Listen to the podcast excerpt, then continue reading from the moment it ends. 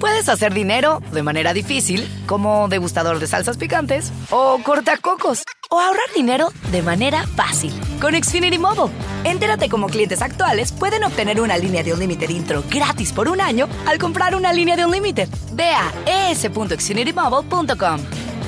Oferta de línea o límite gratis termina el 21 de marzo. Aplican restricciones. Xfinity Mobile requiere Xfinity Internet. Velocidades reducidas tras 20 GB de uso por línea. El límite de datos puede variar.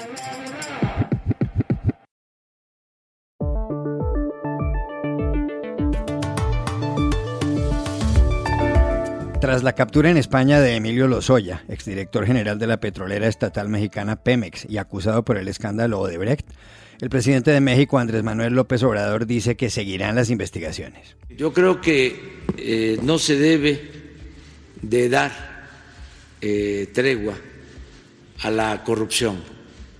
Siempre he sostenido que nada ha dañado más a México que la deshonestidad de los gobernantes. ¿Hasta dónde llegará este escándalo? ¿Salpicará a Enrique Peña Nieto? Se lo preguntamos al conocido periodista mexicano Carlos Loret de Mola en el episodio de hoy. Fuera de China, el lugar del mundo donde hay más infectados por el coronavirus es un elegante crucero británico atracado en un puerto de Japón. Sus casi 3.000 pasajeros están en cuarentena. Jorge Espinosa habló con una de las pasajeras que se encuentra allí y cuenta cómo se vive en esas circunstancias. En España, la oposición critica al presidente del gobierno Pedro Sánchez por su cambio de postura con respecto al dirigente venezolano Juan Guaidó. Antes lo llamaba presidente encargado, ahora líder de la oposición. La periodista española Pilar Velasco nos ayuda a entender ese cambio. Hola, bienvenidos a El Washington Post. Soy Juan Carlos Iragorri desde Popayán, en Colombia, a mitad de camino entre Bogotá y Quito. Soy Dori Toribio, desde la sala de redacción de The Washington Post. Soy Jorge Espinosa, desde Bogotá. Es viernes 14 de febrero y esto es todo lo que usted debería saber hoy.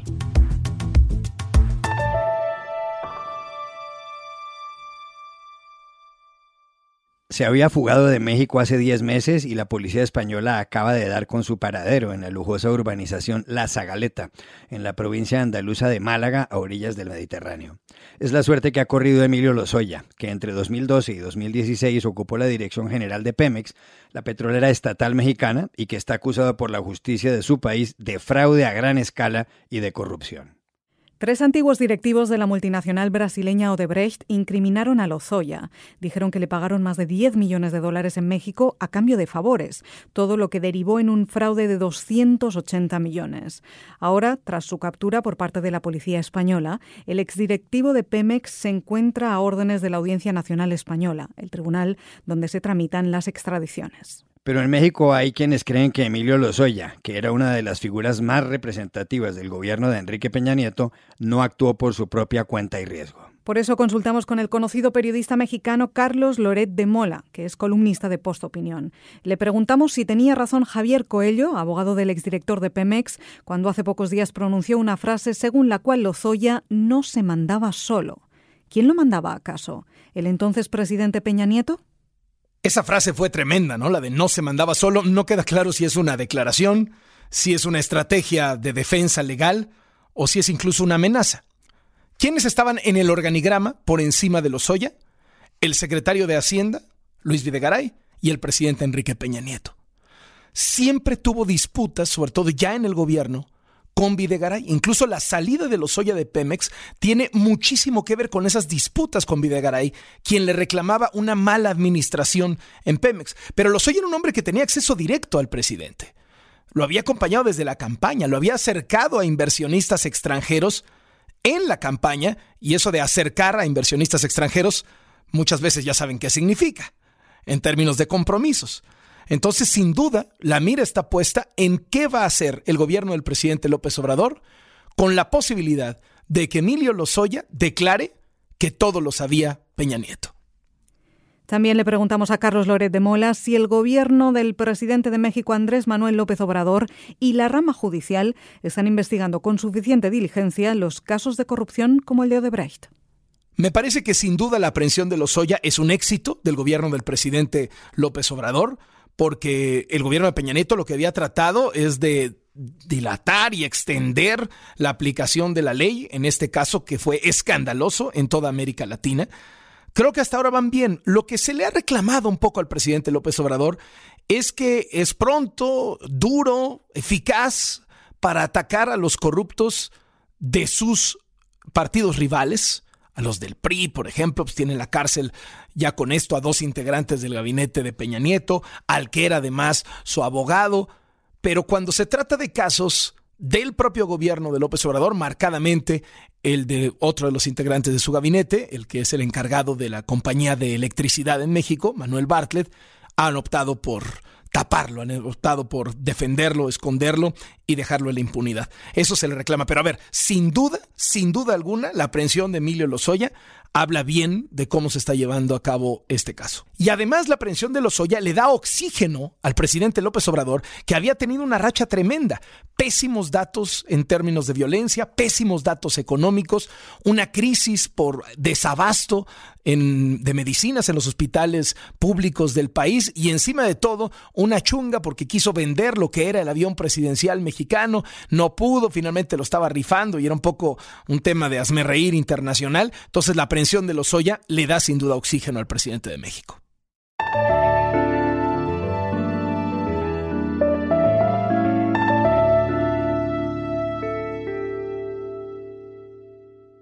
Si el Diamond Princess fuera un país, sería detrás de la China el segundo en el mundo con más casos registrados de coronavirus. Pero el Diamond Princess no es un país, sino un lujoso crucero británico en cuyo interior hay más de 200 personas infectadas a las que se les ha prohibido bajarse. A bordo hay 2.670 pasajeros y 1.100 miembros de la tripulación, que están en cuarentena en el puerto de Yokohama, la segunda ciudad más poblada del Japón después de Tokio. La idea es que no contagien el síndrome respiratorio que ha dejado ya más de 1.300 muertos en la China y casi 60.000 infectados. Espinosa, a pesar de las dificultades de la comunicación, pudo hablar con una pasajera del Diamond Princess. ¿Qué le contó ella? Pues logré comunicarme con la señora Yolanda Rocha del Valle, que es mexicana y que viaja con su esposo. Le pregunté cómo es un día en ese barco gigantesco atracado en Yokohama, cómo se alimentan y si pueden salir del camarote.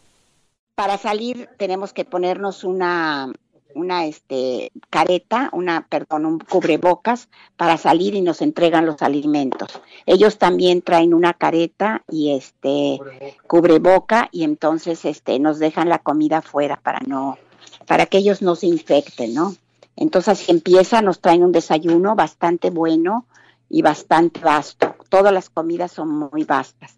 Luego después ya pasa eso, el capitán nos da este el programa del día y ya seguimos adelante, ¿no? Hay dos veces por semana que podemos salir a cubierta para tomar el sol y poder caminar. Eso lo hacemos en grupos muy pequeños de gente, de aproximadamente 100, y nos llevan en un lugar. Tenemos ciertas restricciones de no congregarnos en grupos grandes. Si tenemos la necesidad de hablar con alguien, ah, con una distancia no, no menor de dos metros salimos con este, sanitizados, nos limpian las manos y no podemos tocar nada. Para bajar o subir, según donde nos toque estar, en, tenemos que hacerlo por las escaleras. Es un barco grande que tiene 18 pisos, entonces subir o bajar representa pues algo, ¿no? Pero bueno, con tal de hacer ejercicio y de subir no hay el mínimo problema. Otra cosa que le pregunté a la señora Yolanda Rocha del Valle es qué hacen la mayor parte del tiempo ella y su esposo y cómo se informan de lo que pasa en el exterior. En cuanto a mí y a mi esposo hacemos ejercicio, tratamos de estar este, bastante activos. Eh, no, tenemos bastantes programas de televisión y de entonces eh, nos traen periódicos del Washington Post, de o sea, varios periódicos americanos y sobre todo de uno japonés. Noticieros también de Australia y japoneses también entonces estamos enterados de todas las noticias. En cuanto a mí, eh, o sea, esa es nuestra actividad de mi esposo y mío porque nos gustan las noticias y nos gusta la música clásica. Tenemos este conciertos y todo que nos pasan todo a través de televisión. El aire, mucha gente se quejaba que decían que probablemente podría estar viciado, pero nos ha dicho el capitán en ocasiones reiteradas que es aire muy limpio, que lo están, está certificado por Estados Unidos, o sea que es aire que nada más entra a las cabinas y no, o sea, no, no es circulante, sino nada más aquí, no hay peligro de contaminación en ese aspecto. Le pregunté además a la señora Rocha del Valle cuántas personas infectadas ha habido en el Diamond Princess. Hasta el momento llevamos 218 infectados que han sido bajados en las ambulancias poco a poco con una restricción grande, salen en como en unas burbujas, todo perfectamente, tardan una hora más o menos en meterlo.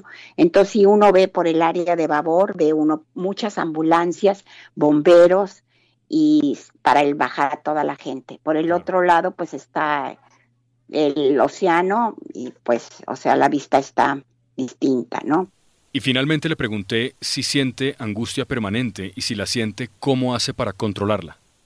Sí, claro, desde luego, sí tenemos angustia cuando sabemos cómo, porque han ido incrementando las personas que bajan, entonces cada vez que nos dan la noticia de que alguien está bajando, pues sí se angustia uno por los compañeros que finalmente estuvimos aquí juntos y aunque no conocíamos a todos, pues sí, algunos sí, entonces sí es preocupación y uno no sabe ni quién bajó ni nada, ¿no? Entonces esos momentos son angustiantes. Yo me mantengo más o menos porque me gusta estar activa, por ejemplo, traduciéndoles, a, habemos aproximadamente 14 hispanoparlantes, entonces yo, como el idioma oficial es nada más es, este, inglés y japonés, pues yo les hago la traducción, eh, entonces eso me mantiene activas, estoy constantemente llamándoles a sus, a sus camarotes para decirles, el capitán ha dicho esto, esto, debemos de hacer esto, entonces me platican sus ansiedades y todo, yo trato de, de calmar y de ayudar en lo posible, ¿no?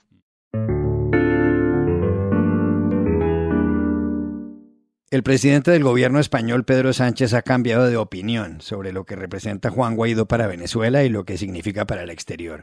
Ha sido un giro de 180 grados. Hace un año, el 4 de febrero de 2019, Sánchez afirmó que Guaidó no solo era el presidente de la Asamblea Nacional, sino el legítimo presidente encargado de Venezuela. El Gobierno de España anuncia que reconoce oficialmente al presidente de la Asamblea de Venezuela, al señor Guaidó Márquez como presidente encargado de Venezuela.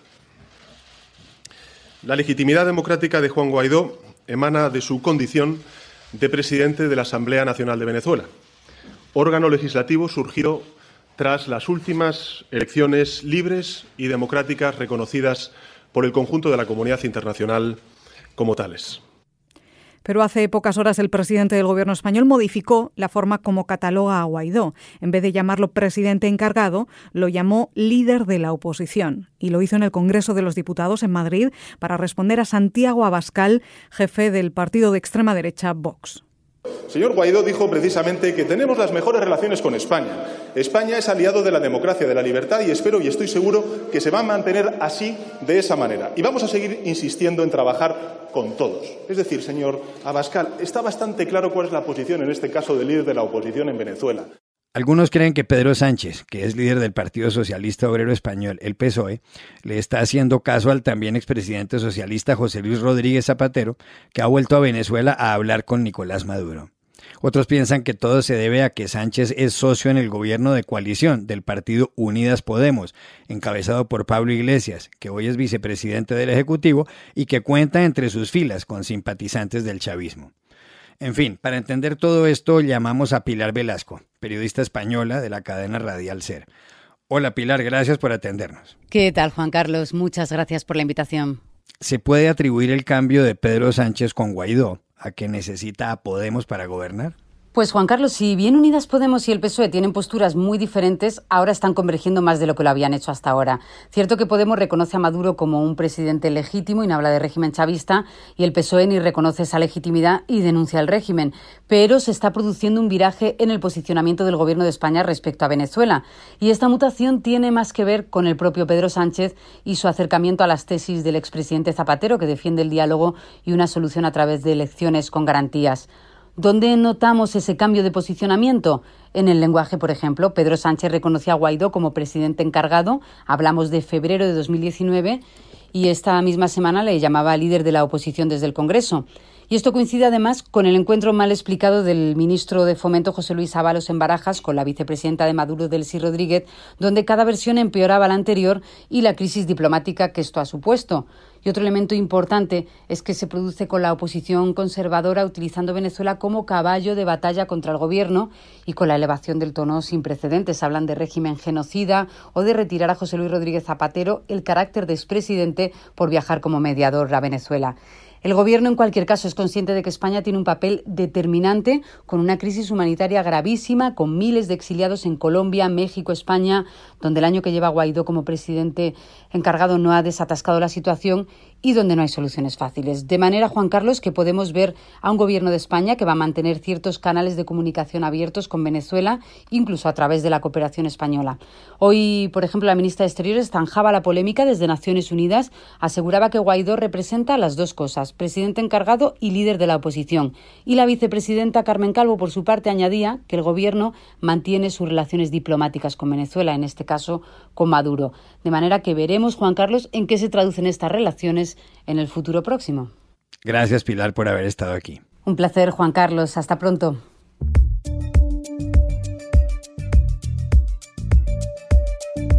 Y estas son otras cosas que usted también debería saber hoy.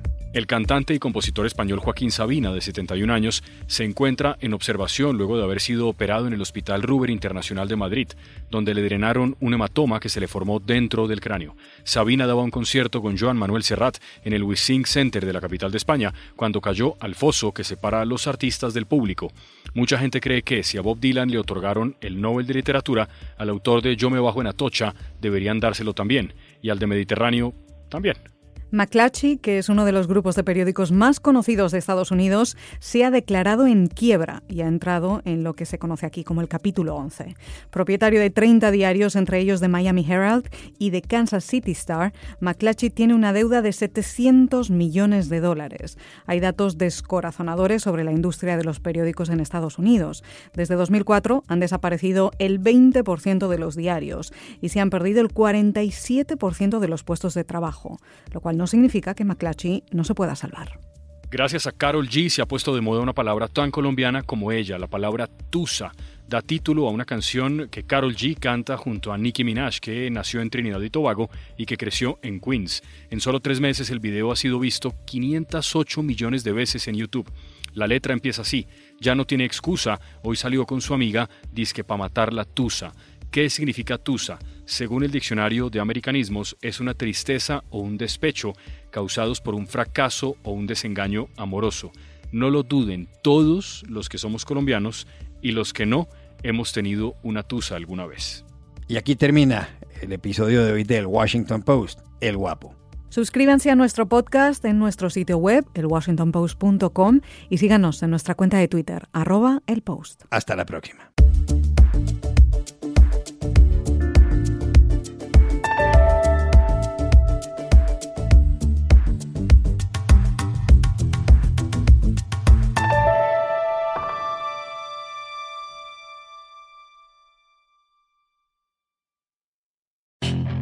Puedes hacer dinero de manera difícil, como degustador de salsas picantes, o cortacocos, o ahorrar dinero de manera fácil con Xfinity Mobile. Entérate cómo clientes actuales pueden obtener una línea de un límite intro gratis por un año al comprar una línea de un límite. Ve a es.xfinitymobile.com.